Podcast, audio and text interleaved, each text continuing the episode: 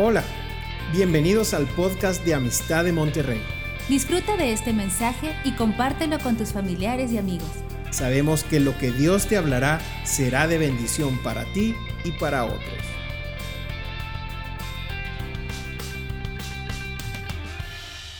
De verdad es un gusto estar aquí y aunque sean unos breves minutos, pero, pero quiero compartir algo que Dios estaba poniendo en mi corazón y eso está en Hechos capítulo 20. Hechos capítulo 20.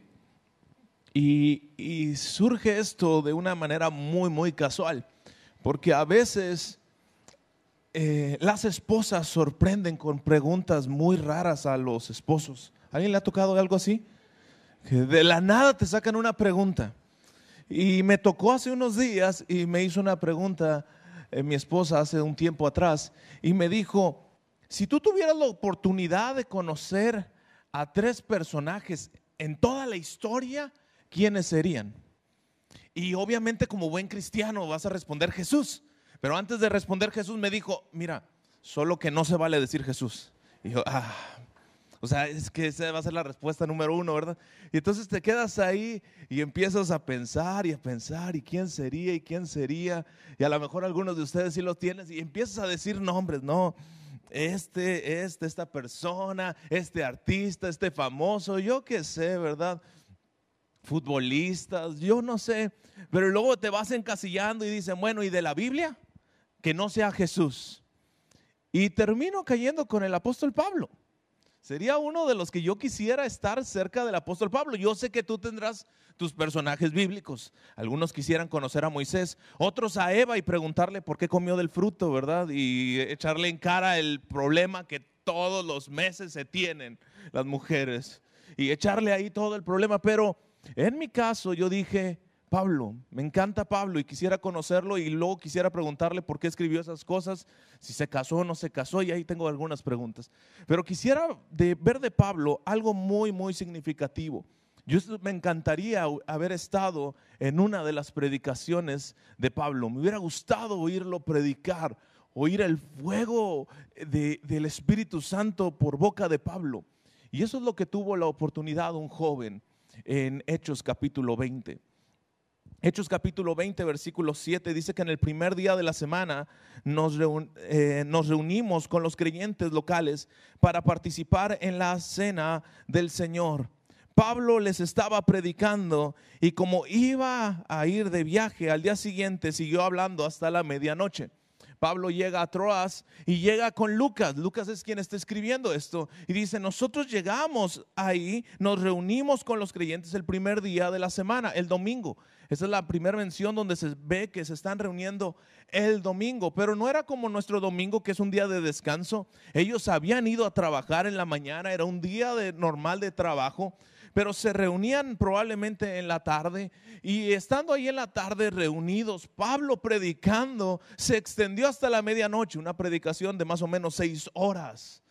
Imagínate, yo me acuerdo cuando nuestras reuniones duraban dos horas y media, una hora de alabanza y luego la palabra, una hora y ministración y todo. Hoy es una reunión de una hora quince. Y aún así vamos a ver lo que sucedió en esta historia. Pablo estaba predicando seis, ahí una larga jornada. Y dice, el cuarto de la planta alta donde se reunían, reunían estaba iluminado con muchas lámparas que titilaban. Estaban ahí reunidos y había muchas lámparas, había aceite, porque estas lámparas son de aceite. Y se están reuniendo estas lámparas encendidas para iluminar ese lugar. Hay unción, hay aceite, hay gracia. Y están oyendo a Pablo y hay un gozo, hay una pasión, pero luego dice aquí, y como Pablo hablaba y hablaba a un joven llamado Eutico, que estaba sentado al borde de la ventana, le dio mucho sueño. Finalmente se quedó profundamente dormido y se cayó desde el tercer piso y murió. Tenemos esta historia, este joven llamado Eutico. Este joven se llama afortunado. Su nombre es afortunado. Su nombre es feliz. Su nombre es gozo. Este joven se llama gozo, se llama feliz, se llama afortunado. pero parece que nada de afortunado tiene. Porque en medio de la luz, en medio de estas lámparas encendidas y en medio de la predicación de Pablo, el gozo se está apagando. Y yo me pregunto, ¿por qué se está durmiendo este joven? ¿Qué es lo que lo lleva a dormirse a este joven? Bueno, encuentro dos principalmente. Una de ellas es que probablemente venía cansado del trabajo, venía cansado del afán del día a día. Aquí en el Instituto Epicentro, ellos están en jornadas en las mañanas aprendiendo de la palabra de Dios. Pero si ellos se desvelan haciendo tantos trabajos o se quedan viendo alguna serie o se quedan haciendo algo en las tardes, noches, a la mañana siguiente están cansados. Y si están cansados, no reciben la palabra porque están cansados. Hay gente que viene aquí atribulada, cansada, oprimida, y eso impide que la palabra entre al corazón. Tenemos que venir descansados, tenemos que venir deseosos de llegar a la presencia de Dios. Eso es lo primero que veo, pero también veo el dos. Pablo predicaba mucho y hablaba mucho, y hablaba y hablaba. Y esto me hace de un joven que se empezó a familiarizar con la palabra. Era tan común su exposición a la palabra que entonces ya no tenía más que aprender. Ya no le causaba ánimo, ya no le causaba alegría o felicidad, sino que estaba en una reunión más. Y hay gente así que puede asistir a la iglesia. Hay jóvenes que pueden estar así. Un evento más, una reunión más, un miércoles más. Pero Pablo no estaba en uno más. Pablo sabía que al día siguiente ya no iba a regresar a Troas. Iba a salir de viaje y probablemente no los volvería a ver. Por eso para Pablo era tan importante derramarse completamente sobre estas personas. Sin embargo, los jóvenes están ahí dicen, no, mañana otra vez lo tendré, pasado mañana otra vez lo tendré. Y eso me habla de un conformismo hacia la presencia y hacia la gracia que Dios está trayendo. Desaprovechas la oportunidad. Y este joven cayó en sueño y cayó y murió.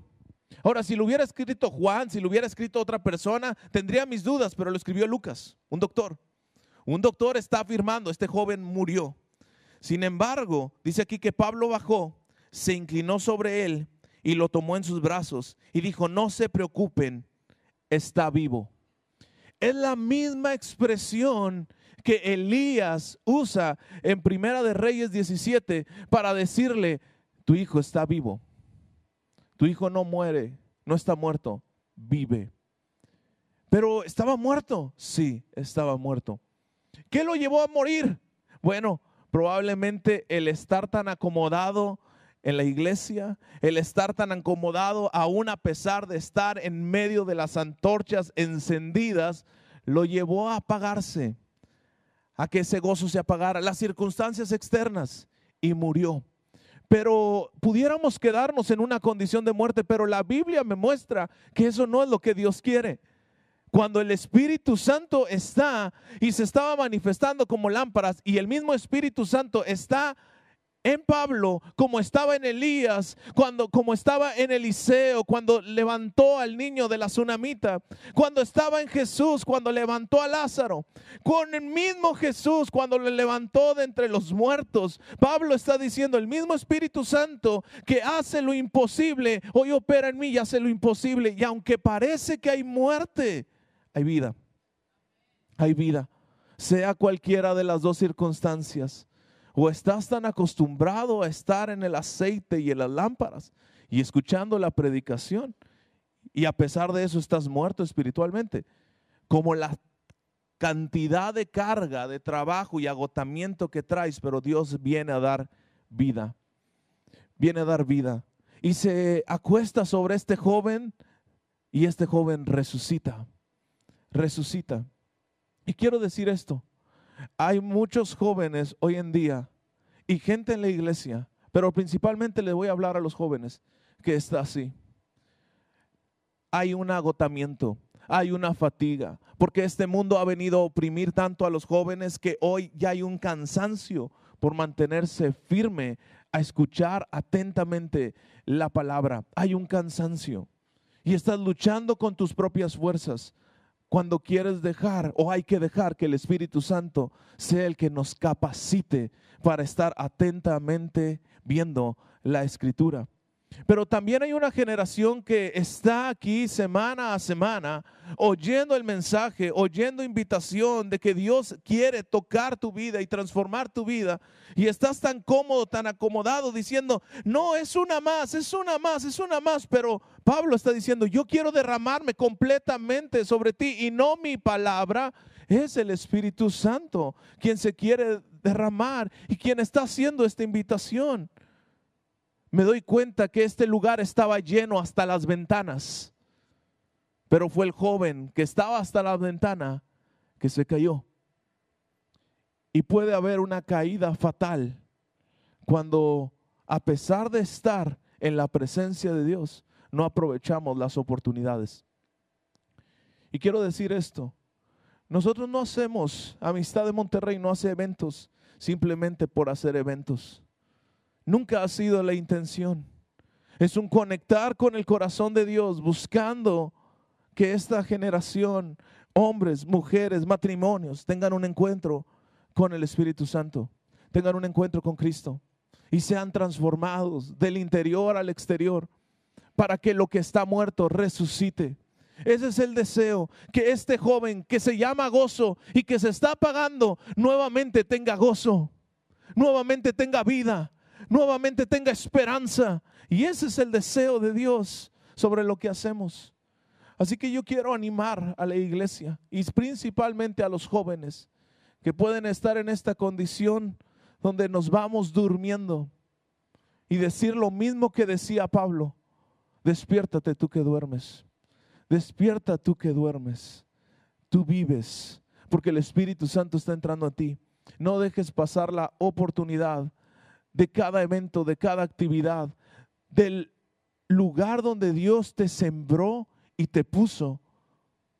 Y aprovecha cada recurso. Tendremos en noviembre una conferencia. Y más que una conferencia, se lo he dicho al pastor, es un lugar donde estamos buscando tener experiencias con el Espíritu Santo, tener experiencias con Dios, tener experiencias con la palabra. Ese es el deseo, experiencias genuinas con Dios. Es un evento enfocado a adolescentes, jóvenes y profesionistas. Tú puedes estar como este joven, una más, pero el Espíritu Santo, por medio de Pablo, está diciendo, no es una más. Porque después de que lo resucitó, tú dirías, bueno, ya se acabó. No. Después de que resucitó, dice que Pablo siguió predicando hasta el amanecer. ¿Qué le pasó? Yo creo que este joven, después de resucitar, tuvo tanta adrenalina y tanta energía que primero no se fue a la ventana, estaba cerca de Jesús, pero este joven ahora tenía tanta expectativa y no solo el joven, toda la iglesia estaba expectante por ver ese milagro, la manifestación. Y yo por eso estoy esperando tanto el evento de mujeres.